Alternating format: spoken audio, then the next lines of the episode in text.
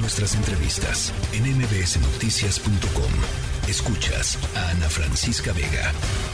Vamos a hablar eh, en estos momentos sobre el tema del fentanilo. Eh, la DEA, la Agencia Antidrogas de los Estados Unidos, alertó sobre un aumento importante y una preocupación que los tiene, eh, pues esto en vilo, por un aumento en las incautaciones de una mezcla de fentanilo, que de por sí es altamente adictivo, con la conocida droga zombie, esta eh, o gilacina, conocida como trank o droga o droga zombie en todos los Estados Unidos. Y para que se den una idea de lo que ha estado sucediendo muy rápidamente allá eh, en, el, en, el, pues, en, el, en el vecino país eh, es una mezcla que se encuentra ya en 48 de los 50 estados de los Estados Unidos. Apenas el fentanilo el año pasado, los opioides eh, el año pasado significaron más de 100 mil muertos por sobredosis en Estados Unidos y eso es parte de lo que tiene pues tan preocupado al gobierno de ese país y con tanta presión también sobre el gobierno mexicano en términos de el fentanilo que cruza por la frontera eh, común. ¿Qué es esta combinación y por qué hay tanta preocupación? Eh, la doctora Silvia Cruz Martín del Campo, farmacóloga del Sinvestav y experta en estudio de efectos de abuso de drogas e integrante del grupo de opioides del Seminario para la Globalidad de la UNAM. Me da gusto eh, saludarle, doctora. Igualmente. Buenas, buenas tardes. Muy buenas tardes. ¿Nos pudiera platicar, que, eh, creo que con eso valdría la pena arrancar, eh, sobre el tema de eh, esta combinación particular, esta droga zombie con fentanilo? Sí, en realidad es un problema que todavía está bastante circunscrito a algunas regiones de Estados Unidos. No está totalmente generalizado, aunque ya se ha incautado. Y lo que sucede es que el fentanilo, ya sabemos, es una sustancia sintética sumamente potente que con muy poco, eh, con muy poca cantidad puede producir sobredosis y ahora se está mezclando con precisamente la gilacina. La gilacina es una cosa que se utiliza en combinación con anestésicos para animales, es una droga veterinaria. Ya ha estado en uso durante mucho tiempo. Lo que ha empezado a pasar ahora es que se está encontrando como adulterante en eh, muestras de fentanilo y la combinación tiene efectos pues muy complicados. Por un lado, el fentanilo tiene una capacidad de deprimir la respiración, hacerla lenta y llevar con eso a la muerte. Y por otro lado, esta sustancia, además de que es un sedante, es un gran relajante muscular. Y entonces cuando se combinan, pues es muy fácil caer en sobredosis. Sí.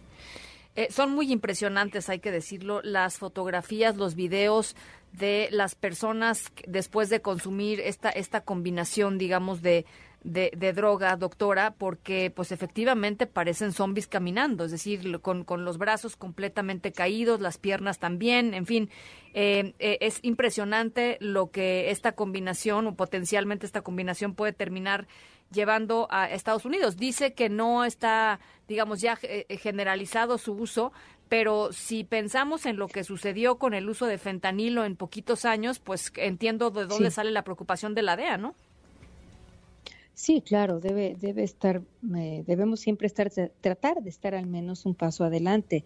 Y si empieza a pasar algo en el país vecino, pues sí, debemos de poner nosotros las barbas a remojar. Esta sustancia pues está hecha precisamente para ayudar en una anestesia. Por eso hay esa relajación muscular y ese aspecto. En general, el, digamos, el término de droga zombie puede resultar pues eh, ofensivo para las personas que tienen un problema de dependencia opioides porque pues son personas que hay que verlo así desde el punto de vista de eh, personas con un trastorno fuerte de salud, claro pero se entiende por lo que se ve. Y eso que estamos viendo es que falta tono muscular, que es muy útil cuando tenemos un procedimiento anestésico. Y bueno, yo decía que ahorita no es un problema en, en, México porque de hecho estoy en una reunión y acabo de oír que hay gran cantidad de incautaciones de fentanilo en la frontera sur, pero el fentanil, el, eh, el trank, que le llaman la gilacina, prácticamente ahorita se está utilizando localmente.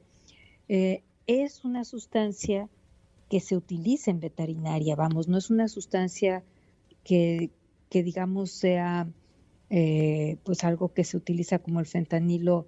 Bueno, el fentanilo también tiene un uso, pero digamos el que se está produciendo en la calle no es el médico.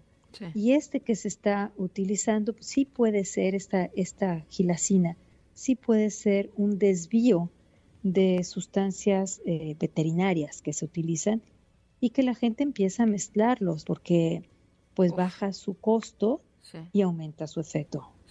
Eh, yo vengo diciendo hace rato que es de las peores épocas del mundo para experimentar con sustancias porque nadie sabe qué está consumiendo.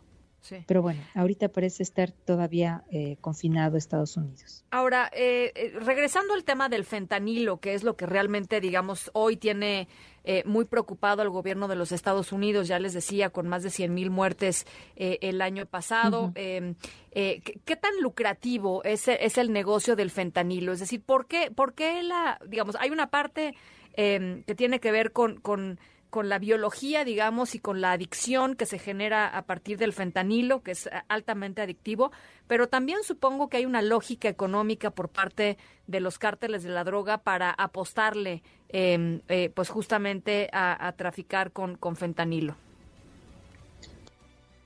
Principal, eh, pues el principal incentivo.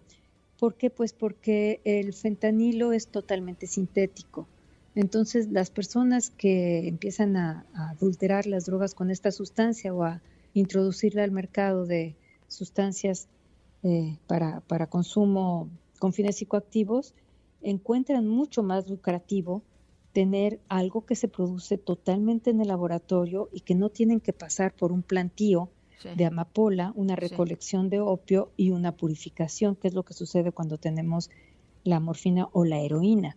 Y luego la heroína, este, todavía a partir de la morfina, que es el compuesto natural, se tiene que añadir un par de grupos químicos para que sea heroína. Nada de eso se necesita. Se puede prescindir totalmente esos tres meses de cultivo y se puede hacer en un ratito, en un par de días, dependiendo de qué método se usa en el laboratorio. Entonces, bueno, esa es una característica, se olvidan de los cultivos. Y por otro lado, que eso desde luego reduce mucho los costos. Y por otro lado es extraordinariamente potente, que con eso nos referimos a que se necesita una sustancia, una cantidad de sustancia muy bajita.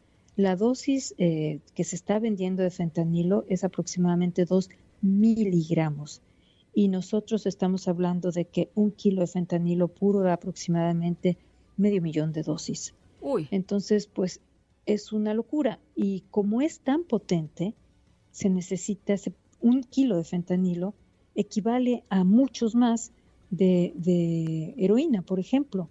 Entonces es más fácil de guardar, de distribuir, de, hacer que se esconda en alguna parte y bueno, tiene para las personas que venden un margen de ganancia enorme. Enorme, enorme. Porque enorme, enorme. O sea, es, es de Estamos hablando de muchos miles de millones de dólares. Sí, sí. Ahora, ¿cuáles son los riesgos para una persona de consumir fentanilo? Lo decías hace un segundito, ahora es el peor momento para estar probando cosas en términos, supongo, en términos de, de drogas, porque finalmente eh, pues no sabes bien a bien qué es lo que estás consumiendo, ¿no? O sea, te, venden algo y te dicen es algo, pero quizá dentro de eso que te están vendiendo hay otra cosa. En el en el en términos digamos sin ser amarillistas, pero en términos del, del, del fentanilo, ¿cuál es el riesgo de consumir fentanilo? Que muchas veces la gente que lo consume no lo sabe. Esto ha ido cambiando. En 2019, la doctora Clara Fleis hizo un estudio en la frontera de, Tijuana y encontró que algunas muestras de, lo que ellos creían que era heroína ya estaban adulteradas con fentanilo, pero la gente no lo sabía, ni lo buscaba. Estaba consumiendo en lugar de una presentación que le llaman black tar, como chapopote, estaban empezando a venderse más la que se llama China White. Y China White es un polvo y el polvo desde luego es más fácil de adulterar. Entonces las personas pues ya no encontraban su provisión de chapopote, empezaban a consumir el China White, encontraban que tenía efectos más intensos, sobre todo para usuarios que ya desarrollaron tolerancia. Al, al tener una nueva sustancia y más potente volvían a tener efecto. Y ahora, en 2023, ya esos usuarios, los que han sobrevivido, buscan el fentanilo. O sea que pasó de algo que introdujeron un poco a la fuerza y sin que la gente lo supiera. También se encontró en ese estudio de 2019 que muestras de cristal estaban adulteradas con fentanilo. Entonces, el usuario de heroína puede decir, bueno, pues yo estoy usando más o menos lo mismo, pero el usuario de, de psicoestimulantes no lo sabe ni lo cree. Entonces, bueno, ya en, en, en, Argentina hubo un caso de 24 sobredosis mortales, ochenta y tantos personas se intoxicaron. Ellos dijeron que con cocaína llegaron al hospital diciendo lo que consumimos fue cocaína y estaba adulterada con fentanilo y 24 personas murieron. Sí, de acuerdo. Entonces, pues el riesgo es que no sepan que lo están consumiendo, pueda tener interacciones y por ser muy potente hace lo que hacen los opioides en dosis altas, que es más fácil de llegar a esas dosis cuando es fentanilo, y es que deprime la respiración. Ah, Entonces nosotros respiramos automáticamente, pues sí, finalmente se hace más lenta la respiración, insuficiente, la gente deja de oxigenarse, se, se pierde el tono muscular de por sí con el profentanilo y las personas mueren por depresión respiratoria. Bueno, ahora, em, eh, quisiera preguntarte eh, finalmente sobre este tema. Está el fentanilo de uso médico, digamos, el, fentanilo que usa la comunidad médica, que tiene un, uso legal, un, uso lícito, y por supuesto también el fentanilo que, que usan y que reparten y que venden eh, criminales en, en, las calles. el presidente López Obrador dijo que iba a buscar que se pudiera sustituir el fentanilo eh, para la comunidad médica y muchos médicos salieron a decir, pues es que no es una buena idea eh, eh, este, este tema de la sustitución. ¿Por qué, doctora? Pues el fentanilo tiene varias características que lo hacen una medicina como tal muy útil. Mm. En primera, la cantidad de fentanilo que se usa para fines médicos en México está por debajo de lo que se requeriría y de lo que se recomienda. Y esto me refiero a que considerando el tamaño del país, la cantidad de personas, la cantidad de personas que pueden pasar por una cierta cirugía y necesitar alivio del dolor es mucho mayor que la que realmente recibe la ayuda. El fentanilo es muy rápido, fue sintetizado en 1959, se puso a la venta en 1960 y se sintetizó con, particularmente buscando algo que fuera extraordinariamente rápido de llegar al sistema nervioso central. Lo lograron y entonces tiene una, un inicio de acción sumamente rápido. Luego además tiene unos efectos breves y entonces rápidamente, si esto se administra, por ejemplo, con, con anestésico, en una cirugía, rápidamente quedas anestesiado, rápidamente sales de la anestesia, durante la cirugía tienes control del dolor y luego se pueden utilizar parches que también se utilizan para gentes que lo requieren ya por tiempo más largo, eh, o bombas de infusión que controlan el dolor. Ya. Entonces es una sustancia que tiene características útiles en la comunidad médica, muy útiles.